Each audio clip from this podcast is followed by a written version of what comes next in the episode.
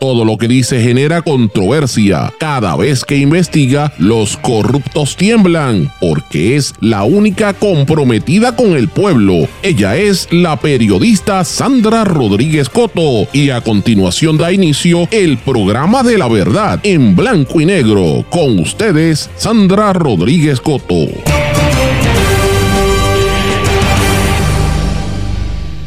A seis años de María, caos en salud, en salud mental, en la infraestructura y el dinero. ¿Qué pasó?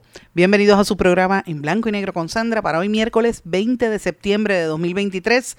Les saluda Sandra Rodríguez Coto. A seis años del paso del huracán María, todavía queda la pregunta presente.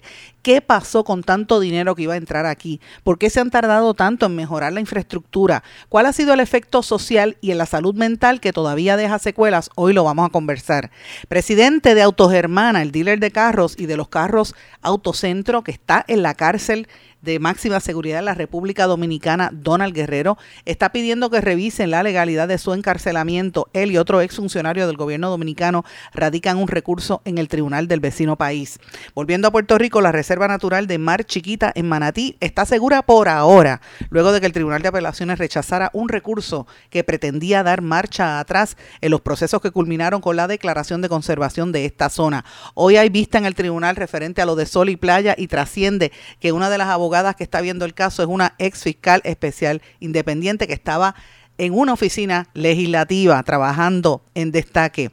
Antes de que acabe este cuatrienio, calcularían el pago en el pleito de clase por educación especial en el caso de Rosalidia Vélez, que lleva sobre 40 años. Encuentran a un confinado muerto en las cucharas. Designan un FEI para investigar al representante Cheito Rivera Madera por apoyar a una comunidad que se opone a una torre de telecomunicaciones. Recinto de Ciencias Médicas inició hoy el paro indefinido ante la negativa del presidente del UPR de destituir a la rectora Ilka Ríos. Gobernador rechaza que el PNP haya desvirtuado de su postulado y dice sentirse orgulloso de lo que ha logrado. Héctor Joaquín Sánchez, empleado sin sueldo en educación pero contratista del gobierno. Después de seis meses de estudios, Peritos entregan informes sobre la muerte del abogado Carlos Coto Cartagena.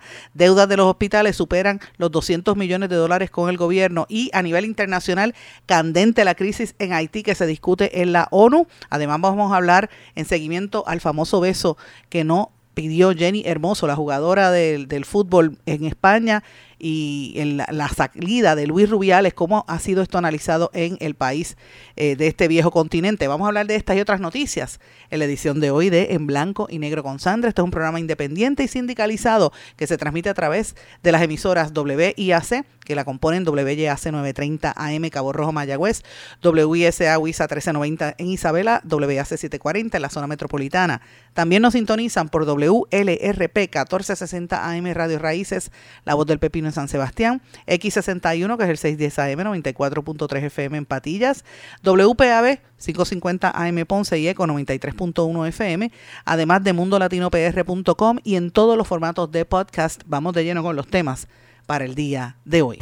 En blanco y negro con Sandra Rodríguez Coto. Muy buenas tardes y bienvenidos a esta edición de En Blanco y Negro con Sandra. Hoy es un día bien especial porque hoy es un día donde se conmemora el sexto aniversario del paso del huracán María por Puerto Rico. Seis años han pasado de ese siniestro tan terrible que nos afectó a tantos en Puerto Rico, que mató tanta gente, que nos hace reflexionar sobre el mal gobierno que hubo, la pobre gestión que provocó tantas muertes la negligencia y la corrupción que nos arropó, todos esos proyectos que hubo en Puerto Rico, unidos por Puerto Rico y todas esas entidades que no se sabe dónde están los fondos, lo utilizaron para enriquecerse y para los mismos negocios de siempre, mientras aquí había gente muriéndose porque no tenía un, un sistema eléctrico o una planta eléctrica para poder conectar un ventilador o que pasó hambre y necesidad enfermedades o que, que lo perdió todo por la destrucción.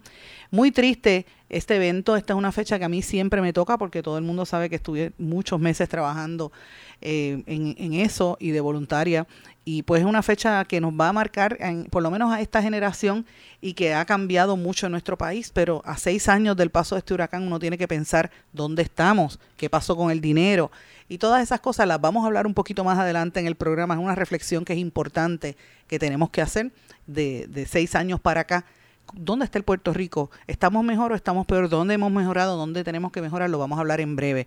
Pero tengo varias noticias importantes que quiero trabajar hoy. Ustedes escucharon ya los titulares y quiero comenzar con una noticia que yo sé que es prácticamente exclusiva de este medio porque ningún medio en Puerto Rico quiere tocarla ni con una vara larga.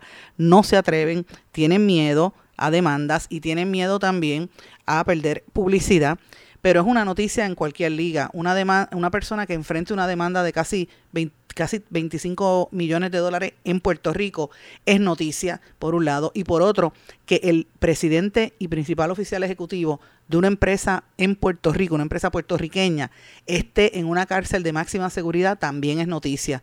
Y yo me refiero al presidente de Autos Hermana y de los dealers Autocentro Toyota, Autocentro Nissan, Autocentro Chrysler y Autocentro Más, entre otros negocios, que como ustedes saben, por meses hemos estado reportando qué sucede en su caso. Este señor Donald Guerrero había sido ministro de Hacienda en la República Dominicana y fue apresado. Está en la cárcel de máxima seguridad, En Santo Domingo, acusado, entre otras cosas, de lavado de dinero sobre 350 millones de dólares que le robó al pueblo dominicano. Esa es la imputación ¿verdad? Entre otras cosas, una imputación bastante amplia, tiene un montón de títulos y de, y de nombres, pero en síntesis eso es lo que dice, que le robaron dinero mediante un esquema que incluía, entre otras cosas, el colocar estorbos públicos en diferentes propiedades de personas y de entidades en toda la República, le ponían los letreritos de estorbos públicos y después lo vendían a través de ellos mismos y ese dinero lo sacaban del país,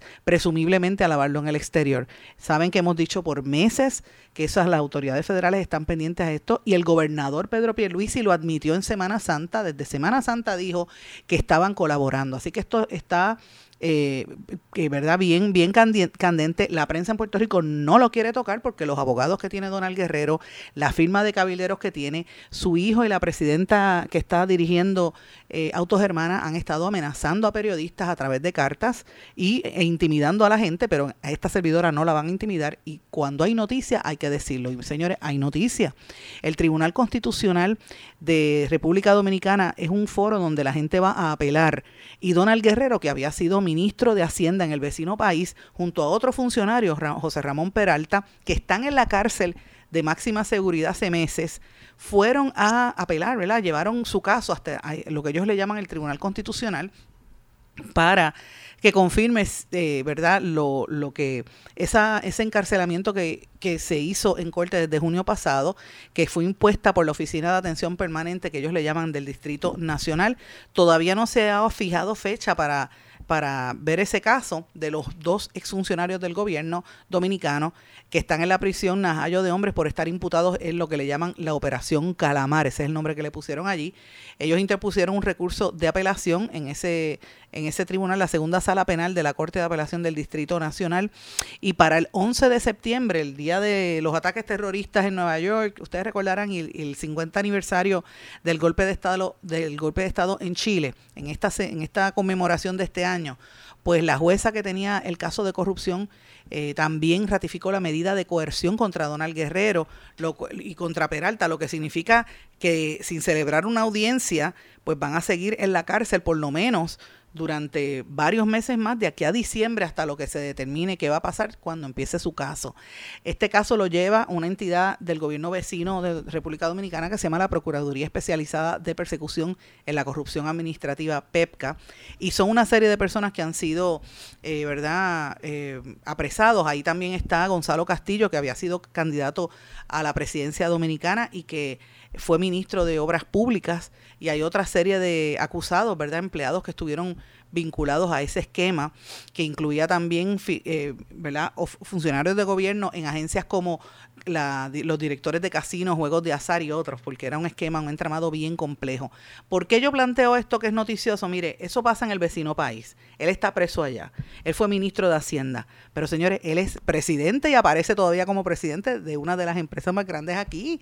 Más tiene unas demandas en, en el Tribunal de San Juan que lo representa la ex fiscal federal María Domínguez, entre otros abogados. Y a la otra parte la representa Luiña y otro grupo de abogados que incluye a Harold Vicente y al expresidente del Tribunal Supremo, Federico Hernández Denton. Así que yo los voy a seguir mencionando estos nombres porque son nombres de figuras importantes en nuestro país.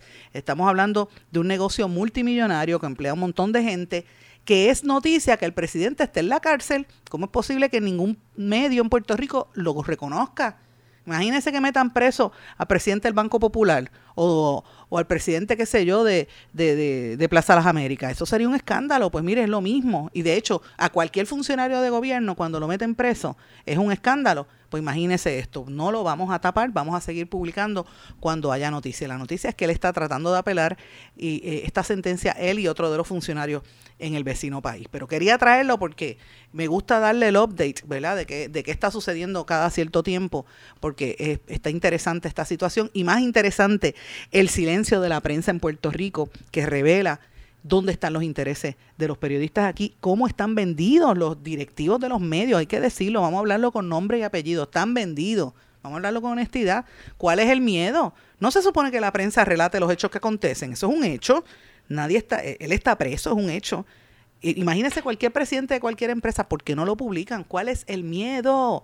Entonces, fíjense lo que le dan es cobertura al embarazo de Jennifer González, cosas light, todo lo light. Nadie pregunta todas las controversias que hay Nadie habla de lo que pasa en la palguera, vamos a hablar del embarazo.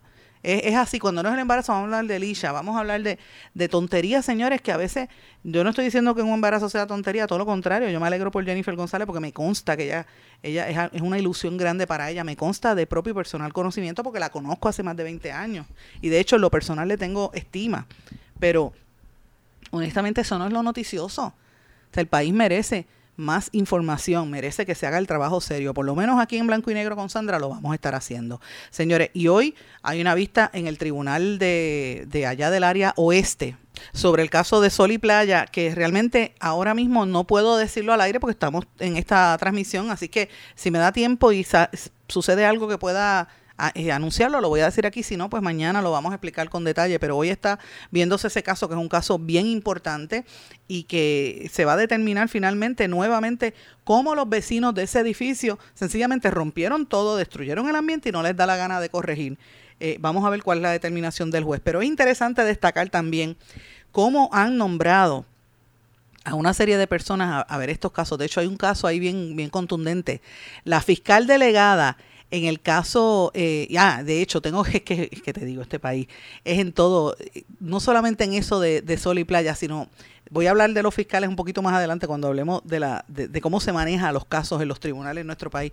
Pero ciertamente eh, lo, lo que estamos viendo ahí anticipa que va a ser bien contundente la, la decisión que asuma el juez eh, David Quiñones Portalatín. Así que de eso vamos a hablar en breve. Hay una de cal y una de arena, ¿verdad? Porque estamos hablando de que estamos pendientes a Sol y Playa, pero también hay una decisión importante que bajó hoy en, el, en, el Tribunal de Apelaciones de Puerto Rico donde por ahora salva a Mar Chiquita. Ustedes saben que, que Mar Chiquita había sido declarado como una reserva natural, que es una maravilla que tiene Puerto Rico, la naturaleza de nuestro país, una de las playas más hermosas eh, preciosas allí, esa reserva natural de Mar Chiquita, por lo menos por ahora sigue segura, luego de que el Tribunal de Apelaciones rechazó un recurso que pretendía darle marcha atrás a unos procesos que habían terminado con la declaración de conservación en esta zona.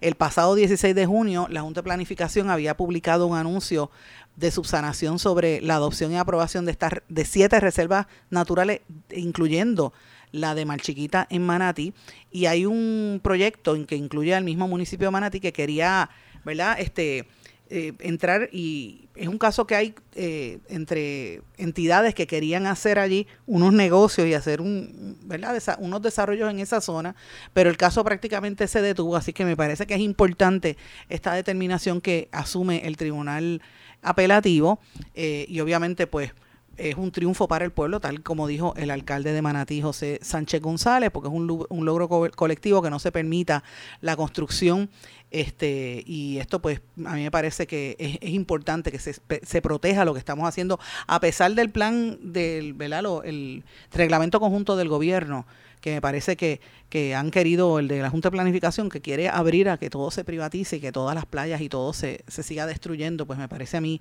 que es importante. Otra noticia importante también que trasciende hoy antes de que acabe este cuatrienio, ellos dicen que van a, calcular el pago en el pleito de clase por educación especial.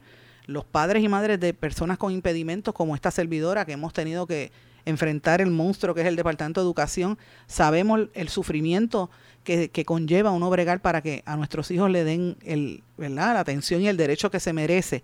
Y ese pleito lo incoó doña Rosalidia Vélez, eh, a nombre de Rosamar, su hija, que tenía derecho a ser educada hace 40 años y todavía no han resuelto, pero la Autoridad de Asesoría Financiera y Agencia Fiscal, la FAF, acaban de contratar al exsecretario de Salud, Eliezer Ramos Párez, que ustedes recordarán eh, cuando él salió, cuando él nos dijo aquí en este programa que, que, le habían pedido la renuncia y por eso se fue.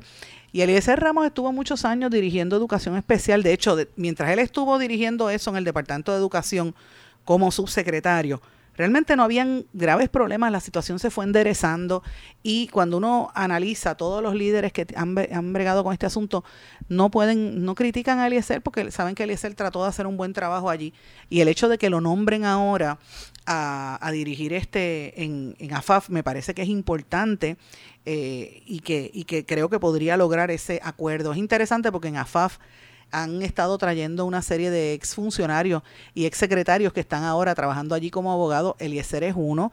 También ahí está el exsecretario del Trabajo, Carlos Saavedra. También está la ex procuradora de las mujeres que no hizo nada por, realmente por, por la crisis, Lercy Boria, que eso fue de, realmente ya el trabajo que hizo dejó mucho que desear y, y abonó a la crisis que vive nuestro país eh, de violencia de género, hay que decirlo, es la realidad. Eh, y pues están todos trabajando en esa oficina de lo que antes era hace muchos años el Banco de Fomento, que ahora hace un tiempo lo transformaron a AFAF, la agencia que maneja todos los fondos de, reconstrucción, entre otros. Así que, pues vamos a ver qué sucede con educación especial, porque se supone que se le dé una indemnización. Y para la gente que sepa qué es este caso, le voy a explicar un poquito. En el año 1981, Rosalidia Vélez, que es la madre, como dije, de, de Rosamar, doña Rosalidia, eh, y otros padres reclamaron en un pleito de clase. Se certificó en el año 2002, el tribunal dictó una sentencia que obligaba al Departamento de Educación todos los años a informar el nivel del cumplimiento con las acciones para mejorar los servicios a los niños de educación especial so pena de unas multas diarias, de, le iban a, multar por 10 mil dólares al día.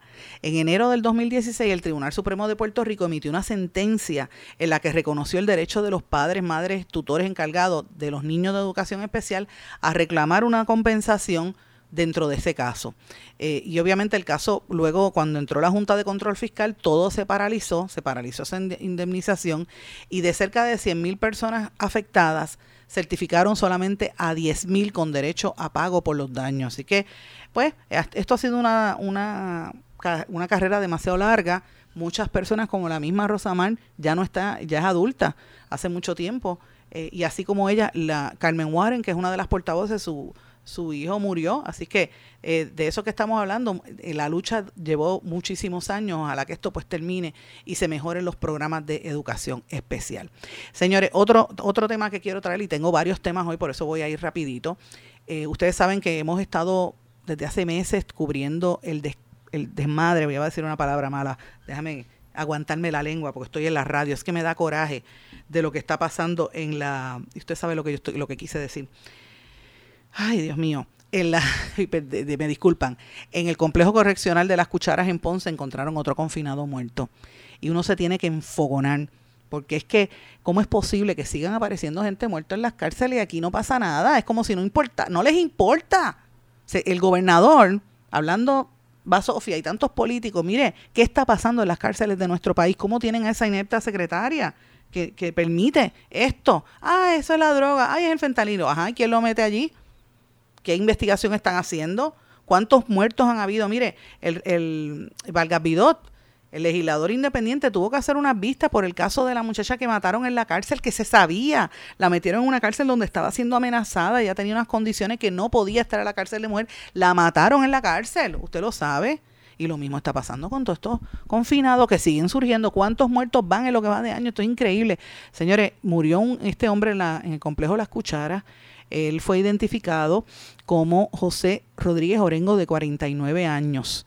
Fue atendido por un médico, no lo encontraron, agentes del CIC dijeron que iban a investigar. Eh, hasta ahora se han reportado 74 muertes por intoxicación de drogas en las cárceles, de un total de 198 decesos en centros penitenciarios desde el 2020 hasta junio del año pasado. O sea, eh, imagínense cuánta gente ha muerto, 198 en esa etapa, pero de junio del año pasado a septiembre del 2023, yo creo que van como 20 muertos o más. Nosotros tuvimos una serie de reportajes, varios periodistas independientes, no ha pasado nada y esto es como si no importara y son seres humanos, señores, lo que está pasando allí muy fuerte. Lo que me trae a otro tema también que es importante y como le dije, voy a ir rápido porque hoy tenemos muchas muchas noticias, voy a ir picadita, como digo yo.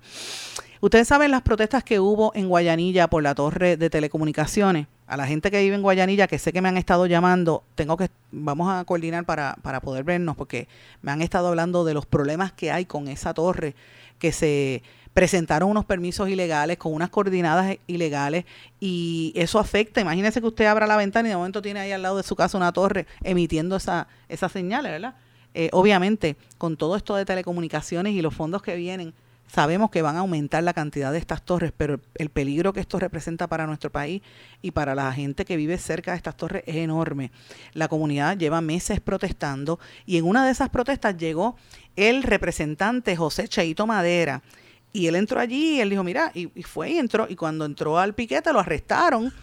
Y entonces eh, le han querido hacer la vida imposible. Y miren qué cosa, el panel de lo, lo, lo arrestan, el panel del fiscal especial independiente le designó un FEI para investigarlo a Cheito Rivera eh, por la protesta en que estuvo y esto y dice el informe que de acuerdo a la investigación preliminar en el Departamento de Justicia como resultado de la manifestación el teniente Galdo Irizarri se movilizó con su equipo y dijo que, que Cheito Rivera el, el legislador y otros manifestantes les orientaron de que no podían pasar el área acordonada y que como pasó pues lo arrestaron. Usted sabe que en Puerto Rico existe hace años y se, y se ha practicado, eso siempre ha existido, pero la gente lo recuerda mucho más cuando la Marina de Guerra de Invieques, que la gente iba y hacía las manifestaciones de, de, de, Este, de desobediencia civil, pues mira, él tiene derecho a esto, pero le radican un FEI a él. Entonces yo quisiera saber por qué la oficina del fiscal especial independiente no actúa de la manera igual de rápida con los casos de corrupción que hemos mencionado, de ellos mismos del, de, y de otros. Mira, podemos decir que cuando nosotros sacamos la historia la semana pasada de el fake que se estaba burlando de, la señora de, de, de, Raúl Maldonado en pleno juicio, rápido lo destituyeron. Pero ¿y qué pasa con las investigaciones de corruptos del gobierno? Porque no los tocan. Y le voy a decir algo más, que esta es la, la controversia, que era lo que iba a mencionar hace un ratito.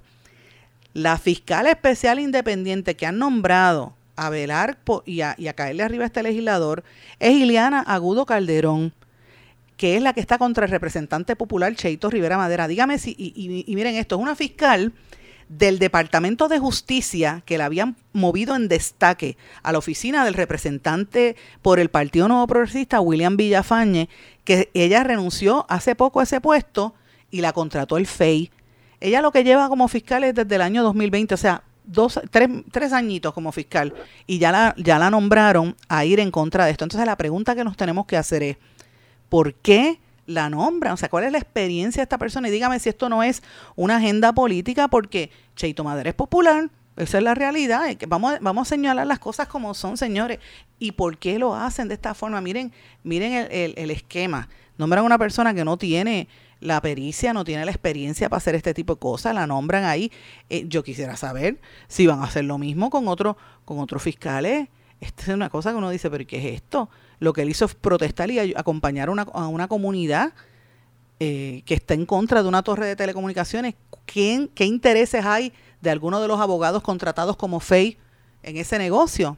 Eso deberían decirlo y, deberían hablarlo con honestidad con esa misma rapidez acuden cuando hay unas querellas contra miembros del gobierno PNP o es solamente atacar a, e, e, investigar a los que son populares? Porque Departamento de Justicia, el secretario, todo Puerto Rico sabe que arrastra los pies con otros casos. Todavía es la hora que no han averiguado nada de Wanda Vázquez. ¿Qué ha pasado con eso? Y el tema de, de, las, de las casetas en, en la parguera de la comisionada residente. Bien, gracias. y todas las irregularidades que está pasando en la Universidad de Puerto Rico que se le imputan a ciertos, a ciertos rectores y exrectores. Bien, gracias. ¿Qué hace el FEI? Nada. Pero para que usted vea y dígame si, eso no se ha tornado en una, institución politizada. Pues ciertamente, ahí están eh, los FEI que después, que son abogados contratados y después usted escucha a sus maridos en, como, como comentaristas políticos llevando la agenda de desinformación en los medios. Esta es la parte más, más terrible. Señores, y como dije en los titulares, eh, los estudiantes del recinto de ciencias médicas iniciaron el paro indefinido en reclamo de que saquen a la rectora eh, Ilka Ríos, cosa que el presidente de la universidad ha dicho que no va a hacer, así que va a haber protesta en todos estos días, esté pendiente a esto, aunque la rectora, ¿verdad? Ilka Ríos dijo que iban a seguir dando los trabajos y que habían llamado incluso a la policía para darle seguridad para que las clínicas de la medicina dental y otras se mantengan allí en el recinto. Tengo que hacer una pausa. Cuando regrese vamos a hablar de ante todo este cuadro que está haciendo el señor gobernador. Regresamos enseguida. Esto es En Blanco y Negro con Sandra Rodríguez Coto. Esto es En Blanco y Negro con Sandra Rodríguez Coto. Regresamos en blanco y negro con Sandra. Bueno, mis amigos, el otro día yo les comenté, que no sé si fue el lunes que lo dije, que yo estuve conversando largo y tendido durante este fin de semana con el alcalde de San Sebastián, Javier Jiménez, con quien me unen unos lazos de, ¿verdad? de amistad, por decirlo así, y de amistad profesional, vamos a decirlo de esa manera, porque son tantos años cubriéndolo como periodista que llega el tiempo que uno lo conoce, ¿verdad? Más de veintipico de años que yo conozco a este señor. Y él eh, ha sido una persona que siempre eh, va de frente y dice las cosas, ha tenido sus asuntos, sus problemas, pero una de las cosas que él plantea es que las críticas que ha hecho a la institución a la que él pertenece, el Partido Nuevo Progresista, él no tiene ambajes en, en hacerla y, va de frente. Y él dijo que eh, no va a votar ni por el, la comisionada residente Jennifer González ni por el gobernador Pedro Pierluisi e incluso hay unos rumores muy insistentes de que él podría dar el salto al partido Proyecto Dignidad, pero bueno, no sabemos si él lo va a hacer. Eh, yo le pregunté y él me dijo que, que no, que todavía, que él cuando va, tenga que hacer algún anuncio lo va a hacer directamente, pero bueno, el alcalde, tenemos varias conversaciones pendientes, esta vez para récord en el, en el programa, así que alcalde, yo sé que usted escucha, sobre todo allí a través de Radio Raíces, y tiene un montón de gente que graba este programa, pues mire, alcalde, contésteme de nuevo, eh, y esta vez para récord, o me invito a un café y voy para allá al Pepino y hablamos y hacemos la entrevista en persona, que sería mucho más interesante. Pero bueno, la realidad es que él hizo unas expresiones de que no iba a votar por el gobernador, eh, que es el presidente de su colectividad, y mire cómo el gobernador reacciona. Esto fue lo que dijo el gobernador Pierluisi.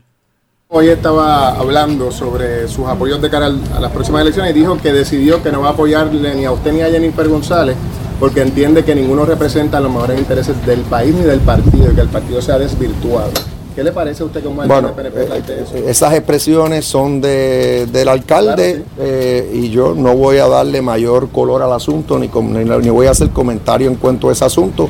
Eh, cada quien hace sus expresiones y es dueño de, lo que dice. ¿Y eso de que el partido se ha desvirtuado? ¿Usted es el presidente del partido? No sé a qué se, que se ha salido de su no, no, no, no, sé a qué se refiere. el partido está enfocado en sus postulados. Es decir, eh, la, seguridad, el progreso, la igualdad, la estadidad, así como la justicia social que todos queremos para Puerto Rico. Estamos enfocados en eso. La administración eh, del gobierno, de la rama ejecutiva, es una administración PNP. Eh, yo me siento muy orgulloso de lo que hemos logrado en estos dos años y ya casi nueve meses, en todos los renglones. y puedo ir uno a uno. O sea, Comencemos con el desarrollo económico, la economía creciendo, el desempleo más bajo en nuestra historia. Eh, por otro lado, la tasa de participación laboral subiendo. 100 eh, mil empleos asalariados más en Puerto Rico que cuando comenzamos en enero del 2021. Pasemos a reconstrucción. Más de 2.900 obras en construcción por todo Puerto Rico. Eh, de todo tipo, en todas las diferentes áreas. Y yo mencioné carretera porque todo el que transite por las carreteras las ve entonces, seguimos. Eh, vamos a hablar de salud. Ahora en Puerto Rico, por primera vez, el plan del gobierno, el plan vital es el mejor plan médico en Puerto Rico. Es el que tiene la mejor cubierta y el que mejor le paga a los proveedores. Eso nunca había sido así. Reforma, siempre se le miraba como el peor eh, plan médico en Puerto Rico. Vamos a hablar de educación. Ahora tenemos en educación un plan para, para transformar todo el departamento, descentralizarlo con la bendición del gobierno federal. Eso está en curso. Y cierro con la criminalidad. Un nuevo plan para la reconstrucción social y para la, prevención de la violencia en Puerto Rico de forma multisectorial está en curso para atender este problema en sus raíces, pero si nos vamos a las estadísticas del crimen, la policía está haciendo el trabajo, porque ahora mismo cerca eh, ha bajado los asesinatos cuando los comparamos con el año pasado por alrededor de 20%, eh, y los delitos tipo 1 están bajando también. ¿Y el alcalde sabe todo. Y ustedes, y ustedes escucharon lo que dice el gobernador, no voy a seguir hablando, y la voz que oían era del compañero, el queridísimo amigo eh, Julio Rivera Saniel, que le envió un beso desde aquí. De hecho, ayer hablé con él, vamos a ver si nos podemos encontrar pronto. Pero bueno, esa fue una conferencia de prensa que dio el gobernador en el día de ayer, que hizo unas expresiones reaccionando a lo que dijo el alcalde de San Sebastián. Yo le pregunto a ustedes, ¿usted le cree al gobernador lo que el gobernador dice? Mire, el gobernador acaba de lanzar la campaña, aquí hay un líder, Puerto Rico tiene un líder. O sea, ante la incapacidad y la obvia eh, reacción del pueblo que está molesto por todo, mire cómo él reacciona. Él dice que están bien en salud. ¿Usted cree que Puerto Rico está bien en salud con todas las irregularidades? Vamos a hablar ahorita de, lo que está pasando. Más de 200 millones de dólares deben los hospitales y las instituciones al departamento a, salud. Aquí hay un problema con lo, con lo que ha pasado en ACES que lo quieren tapar. El secretario de salud escondido se reúne con eh, este Dávila Pernas que tiene que viene del mundo de, la, de, de, los, de las aseguradoras médicas también. ¿Sabe? todo es a favor del sector privado y la gente, ¿qué pasa? Nada pasa. ¿Y usted cree que la criminalidad de Puerto Rico está mejor? Mire, yo en esta se la tengo que dar al alcalde de San Sebastián. Tiene razón el alcalde de San Sebastián, porque la, no es una cuestión de percepciones. Vaya a la calle y pregúntele a la gente. La gente, ¿usted se siente más seguro ahora? ¿Usted cree que, que la criminalidad ha bajado? pues vamos a ver, vamos a ver cuál es la realidad. Eh, y el gobernador está por un lado y yo creo que lo que dice la gente está por otro. Él dice que no se ha desvirtuado su posturado y que se siente orgulloso. Pues mire, muy bien que esté orgulloso. Lo que pasa es que sabe que por ahí podría venir la, eh, ¿verdad? La, la candidatura de Jennifer González y ese, pues, mientras tanto, también ese es otro asunto que hay que destacar, porque estamos hablando de una contienda política importante, si ella se va a decidir o no. ¿Y de qué está hablando ella? De su embarazo. Voy a compartir con ustedes parte de lo que está eh, informando la prensa. Son dos, son dos. La emoción de cuando nos llegó la prueba de que estaba, eso fue para nosotros un, lucimiento, como dirían por ahí. Pero cuando nos enteramos que iban dos, eso fue, ¿verdad? Espectacular. Este, ¿Qué, te conteste? bueno, queremos saberlo, sí, pero lo que venga, pues. Yo quiero dos machos, él quiere uno y uno. Él quiere uno y uno. Dicen que las nenas son de papá y los nenes también, pues. cualquiera, cualquiera. Yo me siento más cerca de hacer ese anuncio, mucho más cerca. Así que yo lo voy a hacer como lo he hecho en el pasado, eh, de frente ¿verdad? Eh, al pueblo y agradecida por la oportunidad y el cariño que me da. Mi equipo electoral está activo. Literalmente falta bien poco y, y con más fuerza. Todo el mundo sabe que está utilizando su embarazo para, ¿verdad? Eh, proyectar una imagen. Y mire, yo estoy contenta porque ella está embarazada, porque me consta, lo dije hace un rato, que Jennifer González por años estaba, primero que quería tener novio, casarse, pasar por toda esa experiencia, ya lo decía constantemente. Y yo me alegro porque eh, traer eh, niños al mundo es una bendición el quedar embarazada, tener sus bebés, lo que sea, mire, yo no voy a entrar en ese cuestionamiento. Yo me alegro de verdad de todo corazón por ella y le deseo que sea bien feliz y que los niños vengan bien y ella también esté bien de salud. Pero, señores, el hecho de que sea la primera candidata a la o aspirante a la gobernación que esté embarazada no hace óbice en hacer la fiscalización. Entonces la prensa no puede quedarse en el chihichijá, no puede, no puede quedarse en eso. Cuando el país se está cayendo en canto, mire el país, mire lo que está pasando. Entonces es una verbena, es como una fiesta de que era lo que yo mencionaba esta mañana en, en el segmento en WPAB que tengo en, en, hoy mismo todos los miércoles. Mire, no podemos seguir con el entertainment de las historietas como si a alguien le importara, como si mi vida y la suya le dependiera del hijo de Jennifer González. Mire, señores, no, hay que cubrirlo, eso es noticia, por supuesto, pero hay que darle la justa perspectiva. Entonces, ahora, ¿qué es lo que falta? Que empiecen a hablar de si Manuel Natal se quedó con, con, Lugar o se dejaron. Mire, sí, ese Power Couple se dejó. Aquella telenovela también se acabó.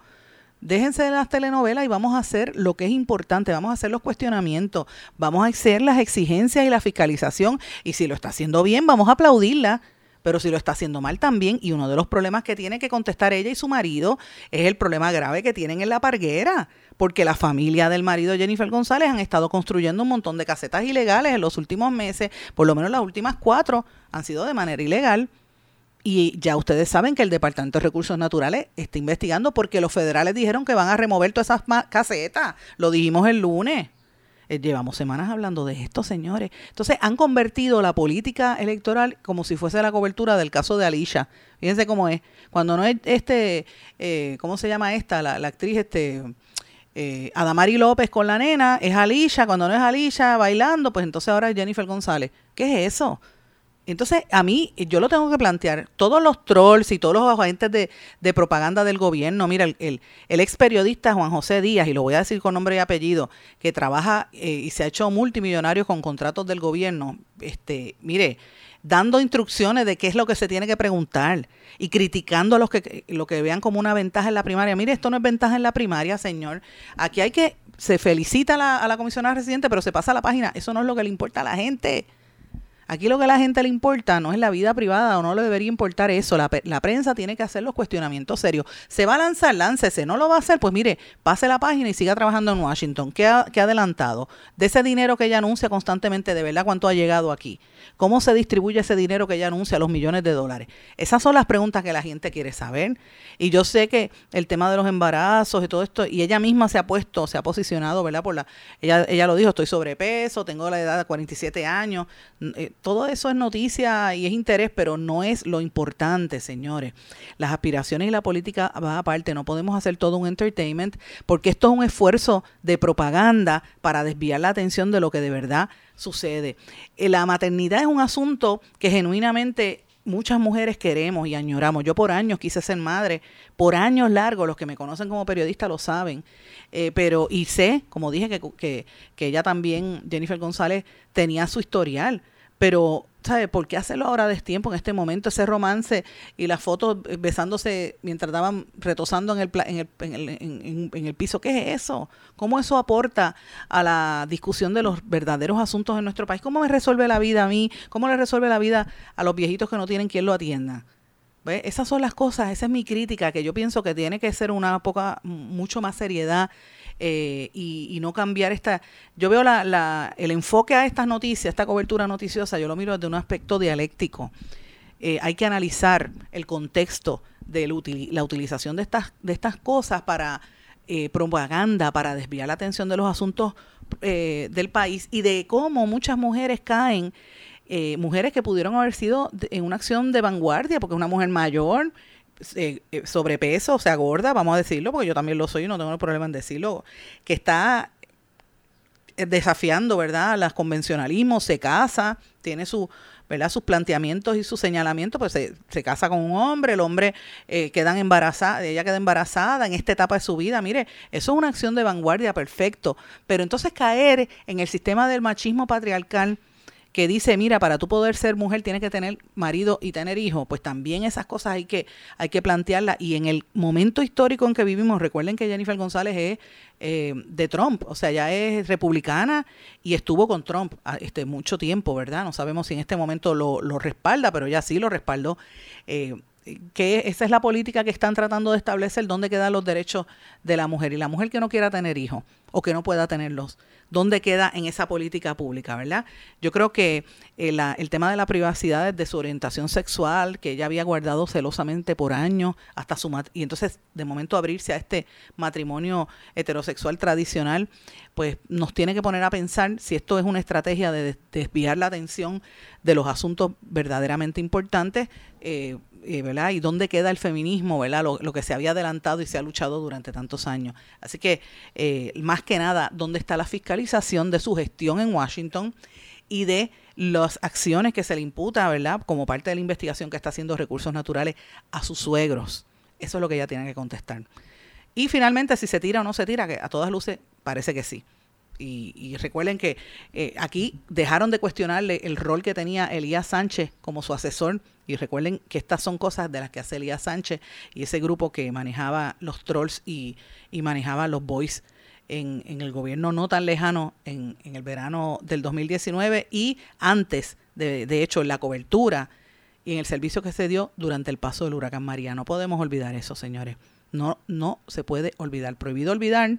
Voy a una pausa. Regresamos enseguida. Esto es En Blanco y Negro con Sandra Rodríguez Coto. En mi pueblo se chinchorrea bien duro. Aquí me cubre mi plan médico y en tu pueblo también. En mi pueblo es donde tenemos las mejores vistas. Aquí cubre mi plan médico y en el tuyo también. En mi pueblo se goza de verdad. Aquí me cubre mi plan y en tu pueblo también. Plan de salud Menonita en todo Puerto Rico. El plan médico que te cubre con una extensa red de médicos, especialistas y laboratorios. Además, te cubren el hospital de tu preferencia en cualquier lugar de Puerto Rico. Plan de salud Menonita. Quites el dolor de cabeza con sus obligaciones de contabilidad con los servicios que presta Villalba y Villalba Company. Directo, personal y con sensibilidad humana. Lo que se busque un verdadero asesor de contabilidad para todo tipo de servicio de contabilidad, pago de IBU, pago de nómina, informes trimestrales y anuales y otros. Ofrecen servicio directo personalizado. Villalba y Villalba Company. Para orientaciones, su teléfono el 939-336-5774. 939-336-5774. Oye, Brian, no te vayas.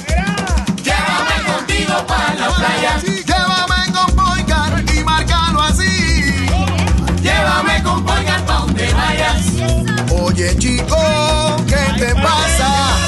Llévame contigo para la playa. Pa'l chinchorro,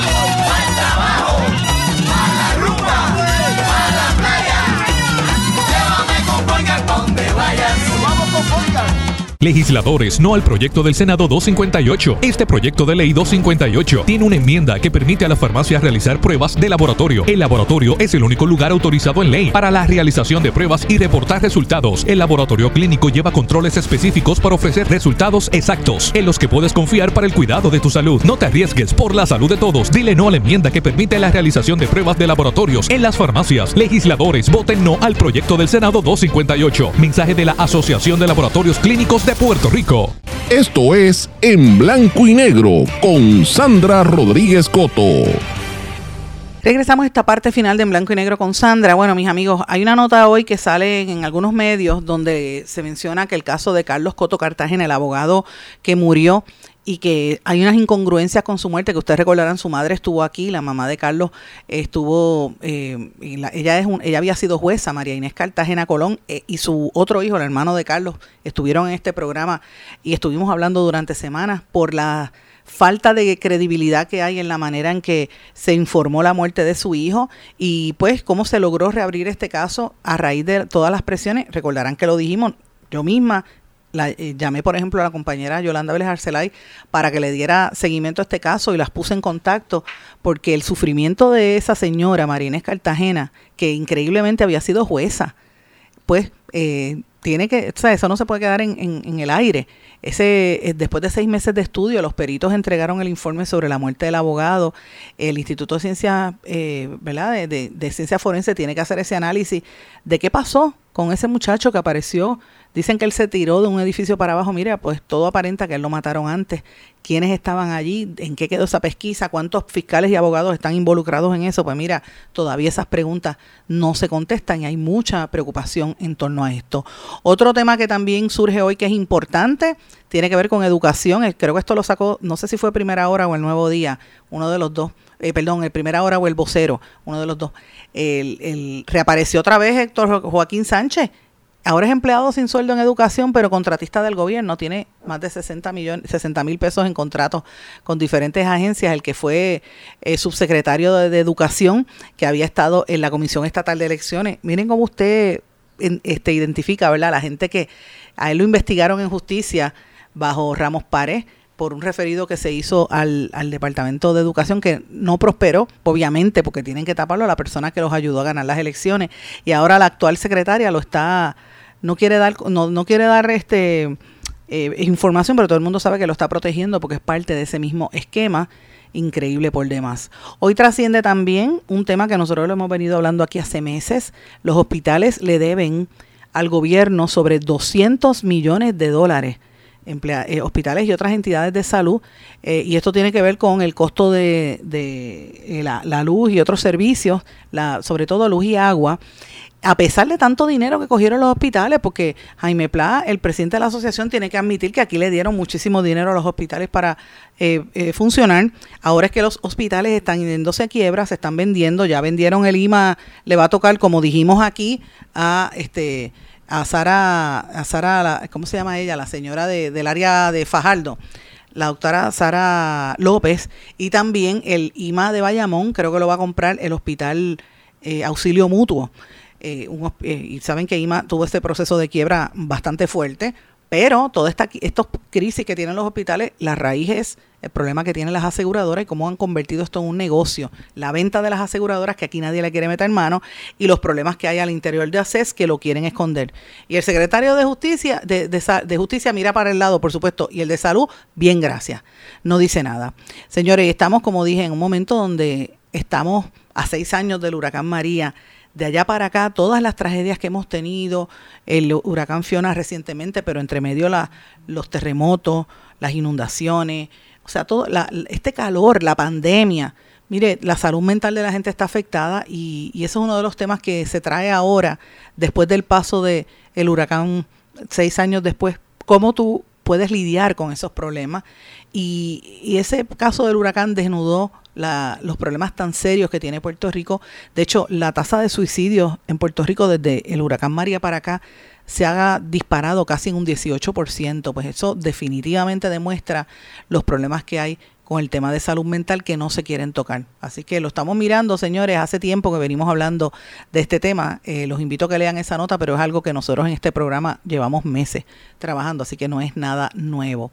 Señores, eh, por otra parte, el proyecto Inocencia de Puerto Rico del profesor Julio Fontanet en la Facultad de Derecho de la Interamericana está pidiéndole a la Asamblea Legislativa y al gobernador que eh, aprueben un proyecto del Senado, el número 56, que busca establecer una junta de revisión de condenas erróneas, porque ellos han encontrado que de 2.4 a 5% de las personas que están confinadas en Puerto Rico están en la cárcel por condenas erróneas.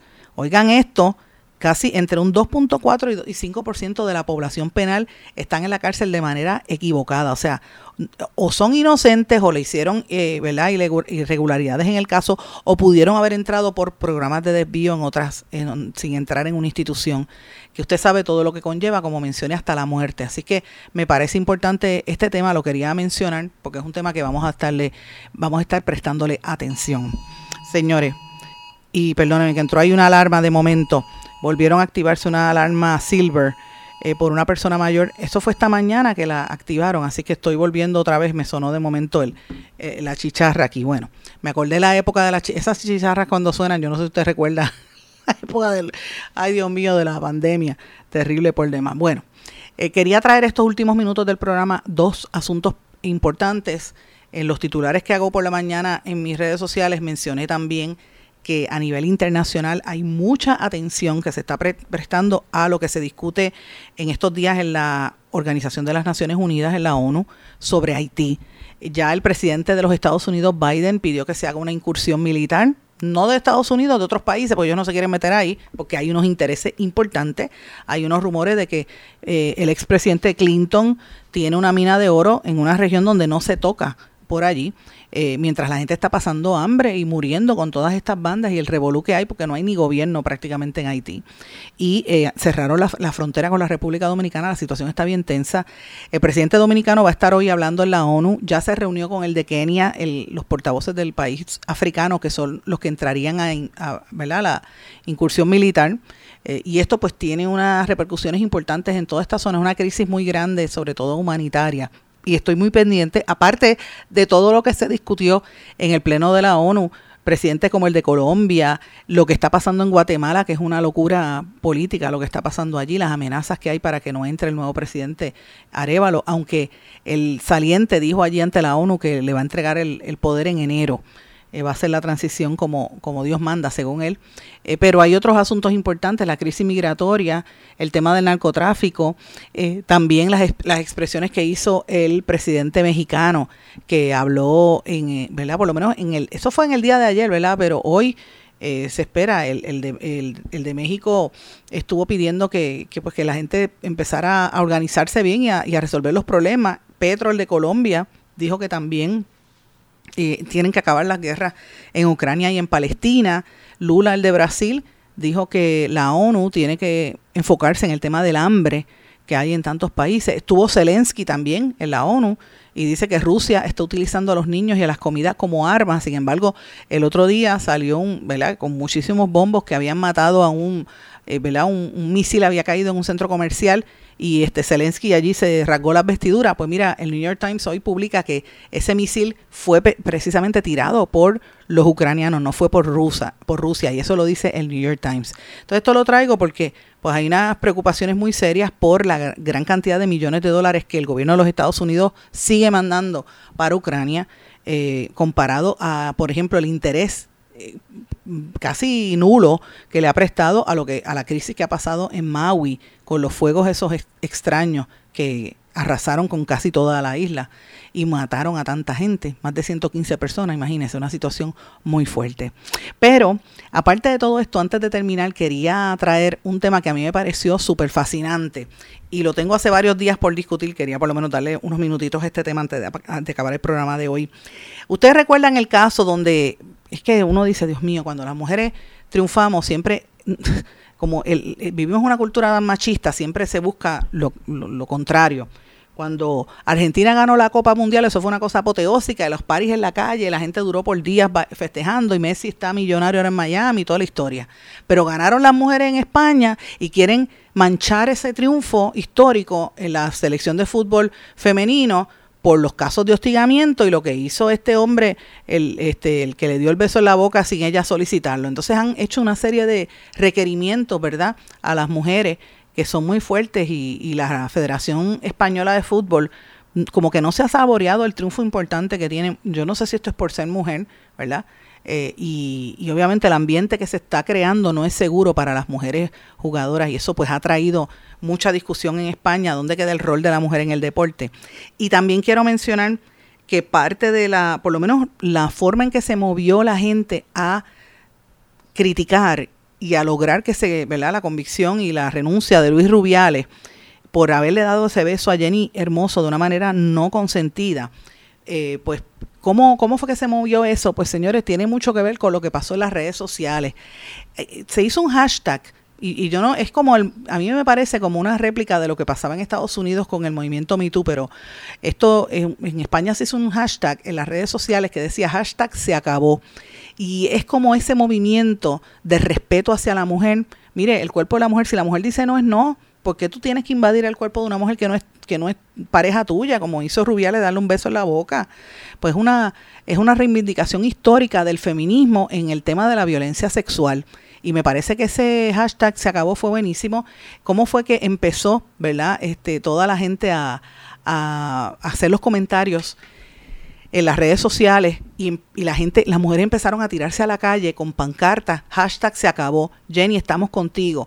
Y empezaron las protestas de uno en uno en diferentes lugares desde el 20 de, el 20 de agosto fue cuando Rubiales en la celebración agarró a la, a la jugadora y le, le, zampó un beso en la boca que ya no lo pidió, ya se quedó así que no sabía ni, ni se quedó inmóvil porque como un jefe le va a meter un beso en la boca y ese tweet se convirtió en un trending topic y por ahí para abajo desde el 21 de agosto usted veía ya a presidente diciendo que no, que, que en vez de disculparse, lo primero que hace Rubiales en un video en las redes sociales, dijo, no, que estábamos celebrando. Mire, usted tiene que disculparse porque ya no es su mujer ni su pareja. Si ella no quería, usted no tenía que hacerlo. Y todo esto se generó, toda esta crítica y toda esta discusión se generó en las redes sociales. El 24 de agosto FIFA tuvo que abrir un expediente disciplinario, ya el 25 de agosto hubo una asamblea extraordinaria, empezaron las presiones en los medios. Eh, empezaron los tweets, la jugadora dijo, mira, yo no, a mí no me pueden asumir responsabilidad, yo no, yo no, hace, no consentí que me tocara, mi cuerpo es, es mío yo no consentí eso. Entonces ya publicó un comunicado oficial diciendo que no toleraba eh, este tipo de... y que no se le podía atribuir a ella responsabilidad porque ya no permitió que le diera un beso, fue que él la agarró y la besó. 26 eh, de agosto, la Comisión Disciplinaria de la FIFA empiece a suspender a, a Luis Rubiales. 29 de agosto, en publicaciones del hashtag se acabó empezaron a salir mujeres de distintos ámbitos laborales diciendo que habían sido víctimas de agresiones parecidas. El 10 de septiembre, tres semanas después de la final del Mundial, Rubiales renuncia y lo hace a través de Twitter. El 15 de septiembre, Rubiales declara ante la Audiencia Nacional y le piden, le dan una orden de alejamiento. Todo esto que yo les estoy diciendo eh, surge a través de esa página eh, y ese mismo día, entre otras cosas, 39 jugadoras de la selección nacional firmaron un comunicado donde reiteraban su descontento con lo que pasó en la final y diciendo que a las mujeres no se puede tocar si no quieren. Así que hashtag se acabó. Muy importante esta tendencia de cómo se movieron en las redes sociales las feministas para lograr la reivindicación y el respeto al cuerpo de una mujer. Y como esto hashtag se acabó, mis amigos, se acabó el programa por hoy. Me despido, no sin antes desearles a todos que pasen muy buenas tardes y nos volvemos a escuchar mañana en otra edición más de En Blanco y Negro con Sandra. ¿Se quedó con ganas de más? Busque a Sandra Rodríguez Coto en las redes sociales y en sus plataformas de podcast porque a la hora de decir la verdad, solo hay una persona en la que se puede confiar, Sandra Rodríguez Coto, en blanco y negro.